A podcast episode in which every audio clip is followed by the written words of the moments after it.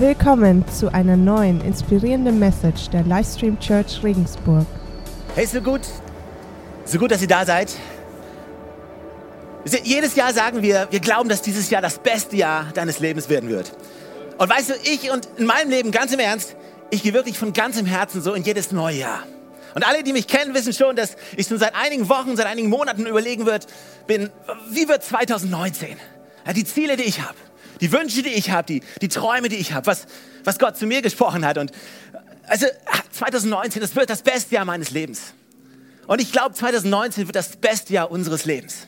Ich glaube, 2019, das kann das Jahr sein, wo deine finanziellen Sorgen durchbrochen werden. Es kann das Jahr sein, wo deine Krankheit geheilt wird. Es kann das Jahr sein, wo deine Familie wieder gestärkt wird. Es kann das Jahr sein, wo dein verlorener Sohn zurückkommt. Es kann das Jahr sein, wo dein Kinderwunsch endlich wahr wird. Es kann das Jahr sein, wo deine Beförderung endlich wahr wird. Was auch immer. Also ich möchte dir Mut machen, groß zu träumen, nicht klein zu träumen. Und heute Morgen als eine übernatürliche Gelegenheit zu nehmen, um geistlich gesehen Boden einzunehmen.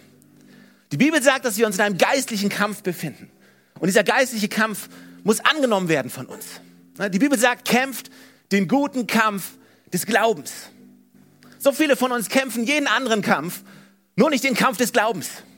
wir kämpfen gegen unsere Freunde, wir kämpfen gegen unsere Familie, wir kämpfen gegen unsere Sorgen, wir kämpfen gegen uns selbst. Die Bibel sagt, nein, nein, nein, kämpft den guten Kampf des Glaubens. Was glaubst du für dein 2019? Was glaubst du für dein 2019? Wir werden gleich jeden einzelnen salben, der möchte. Und ich werde gleich noch zwei, drei Worte dazu sagen. Und ja, einen Rahmen geben. Ich glaube, so kann man es nennen, von dem, was wir tun wollen. Einen Rahmen geben für das, was wir tun wollen. Wir segnen jedes Jahr über Kinder und Ehepaare und, und jedes Mal ist es besonders. Und wenn ich zurückschaue, die letzten Jahre, ich habe gesehen, wie immer mehr Leute Teil der Familie wurden. Wie Leute gesegnet wurden und wie, wie viel mehr Menschen einen, einen stärkeren, einen größeren Glauben bekommen haben. Wisst ihr, wir wollen nicht einen Tag hochheben oder, oder einen Tag, einen Sonntag besser machen als andere Sonntage. Aber der erste, der erste Sonntag in seinem Haus, es ist ein besonderer Sonntag. Es ist ein besonderer Sonntag. Für mich hat das Jahr nicht diese Woche angefangen, für mich hat das Jahr heute angefangen. Also der erste Sonntag ist für mich, wenn das Jahr anfängt und der letzte Sonntag ist für mich, wenn das Jahr aufhört. Alles dazwischen, pff, Urlaub. Aber ich will was mit euch teilen und wir wollen heute salben jeden Einzelnen. Und jeder Einzelne ist dazu eingeladen, gesalbt zu werden. Und ich werde nachher erklären, wie es funktioniert. Aber lass mich am Anfang noch eine Geschichte vorlesen. Es geht um die Salbung von Jehu, der König von Israel wurde. Und weißt du, Salbung ist ein, Salbung hat eine symbolische Bedeutung. Salbung wurde im Alten Testament immer wieder benutzt, um gewisse Menschen für etwas zu bestätigen ihre Berufung zu bestätigen, ihre Auserwählung zu bestätigen. Das Wort Salbung im, im Englischen heißt es anointed. Wir nennen es Salbung. Ich, verwende das Wort Salbung nicht so oft, äh, wobei es das richtige Wort ist. Aber ich glaube eher, dass eine, eine Erwählung, das ist ein Wort, was wir eher verstehen. Eine Salbung ist wie eine Erwählung, ein Zeichen dafür, dass Gott dich erwählt hat, berufen hat, ausgesucht hat, handverlesen hat, für eine bestimmte Aufgabe, für eine ganz bestimmte Rolle, die nur du erfüllen kannst. Und wir salben heute in dem Glauben, dich erneut auszuwählen, dich zu bestärken, dir eine neue Offenbarung, damit du eine neue Offenbarung von deiner Berufung bekommst, von deinem Auserwähltsein bekommst. Dass dein Bild vielleicht ein bisschen klarer wird, dass deine Auserwählung bestätigt wird im Namen von Jesus. Und dabei ist nicht, nicht wichtig übrigens, wer dich salbt.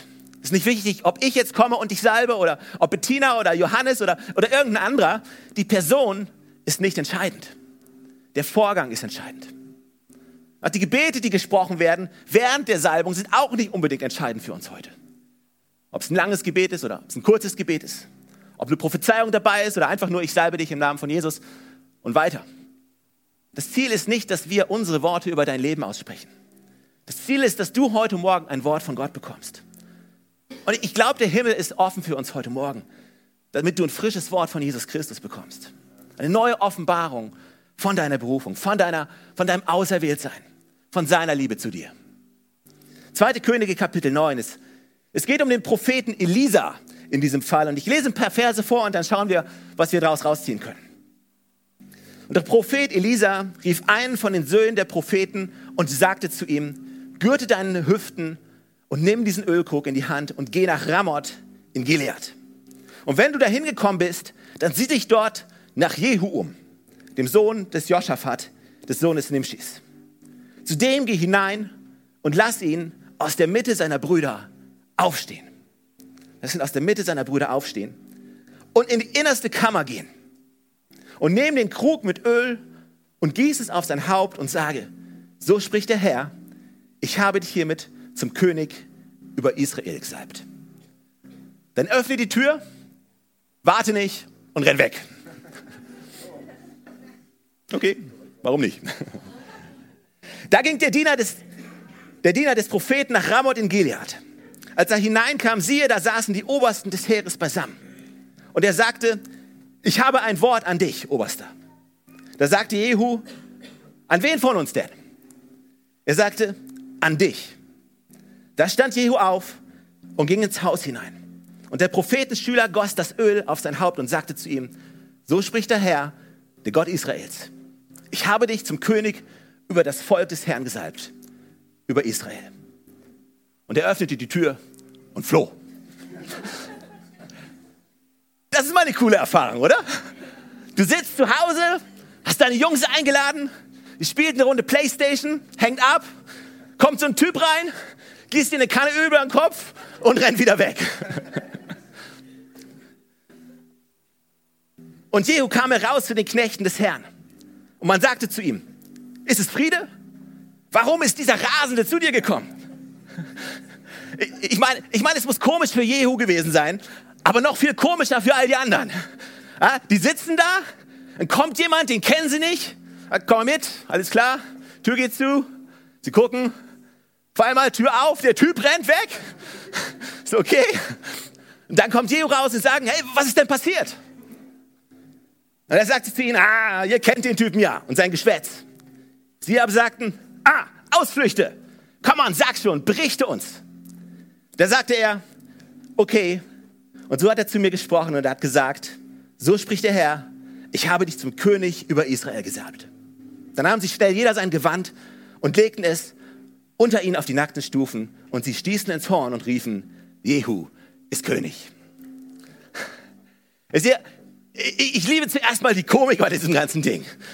Äh, dass Jehu rauskommt und weißt du, wenn wir salben, wenn wir salben, ihr müsst euch keine Sorgen machen, ja? Wir, wir haben keine großen Kannen mit Öl dabei, okay? Die wir euch über den Kopf gießen und das Öl wird nicht euren Bart hinuntertraufeln und über euren Umhang und keine Ahnung. Wir nehmen ein bisschen Öl, machen es auf eure Stirn. Dass wenn ihr rausgeht, wird man nicht unbedingt, unbedingt was sehen.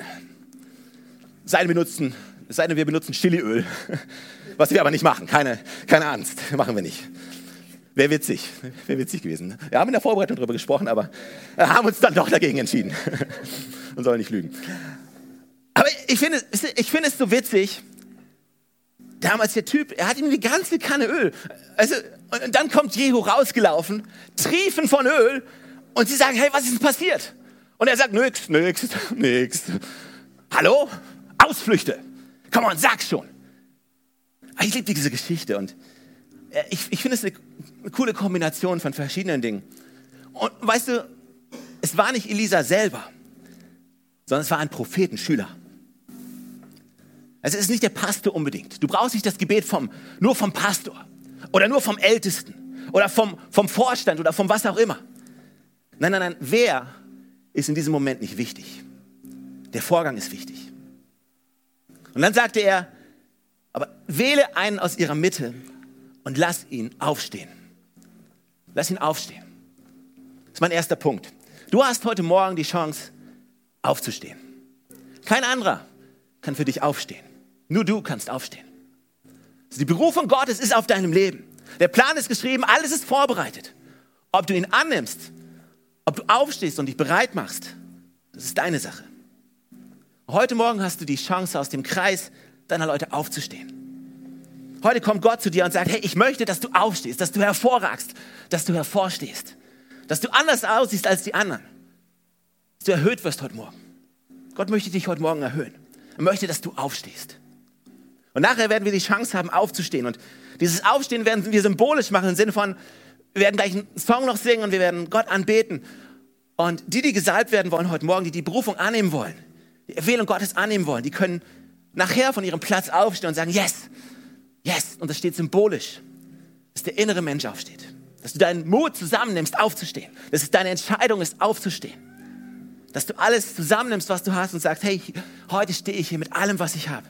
Und ich gebe mich hin und ich verpflichte mich und ich folge dir. Ich stehe hier, hier ist mein Leben. Jeder kann es sehen. Das ist die Chance für dich aufzustehen. Weil, weißt du, ich glaube, heute Morgen, wenn du nachher aufstehst, dann werden Dinge abfallen von deinem Leben. Wenn du nachher aufstehst, es, dann steh nicht einfach so auf nach dem Motto, ja, ich stehe jetzt einfach so auf, sondern nein, nein, wenn du nachher aufstehst, dann glaube ich, dass Ketten gebrochen werden können in deinem Leben. Dass Festungen, die dich zurückhalten, dass sie ab, abbrechen können von deinem Leben. Die zweite Anweisung, die er ihm gab, war, nimm ihn mit in die innere Kammer. Nimm ihn mit in die innere Kammer. Also die innere Kammer steht für so viele Dinge, unter anderem für die, für die Gegenwart Gottes. Das Innerste vom Tempel war das Heiligtum. Da, wo Gottes Gegenwart war. Und es stand symbolisch dafür zu sagen, komm mal auf, steh auf und komm in die Gegenwart Gottes.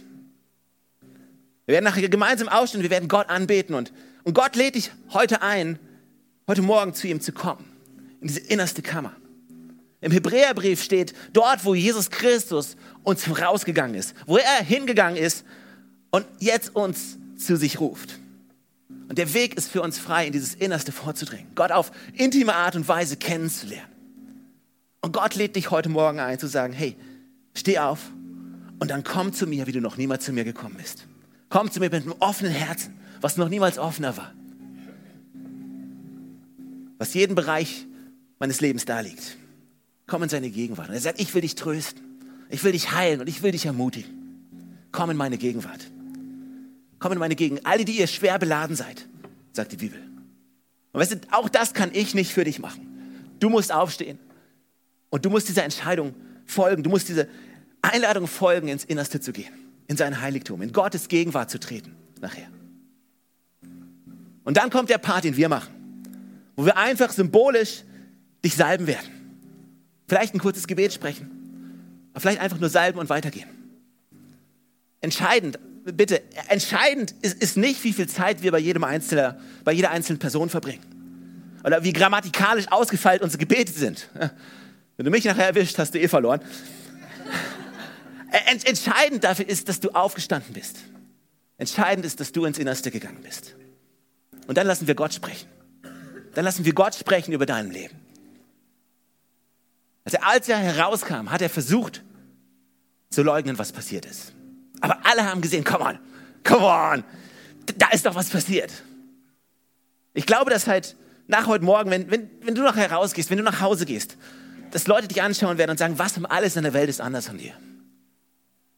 Was um alles in der Welt hat sich verändert an dir? Irgendwas ist anders. Wird vielleicht kein äußeres Zeichen sein, aber ein, ein inneres Zeichen. Dass dein Herz verändert wird, dass dein Herz berührt wird. Er stand auf und nahm die Position ein, die ihm gegeben wurde.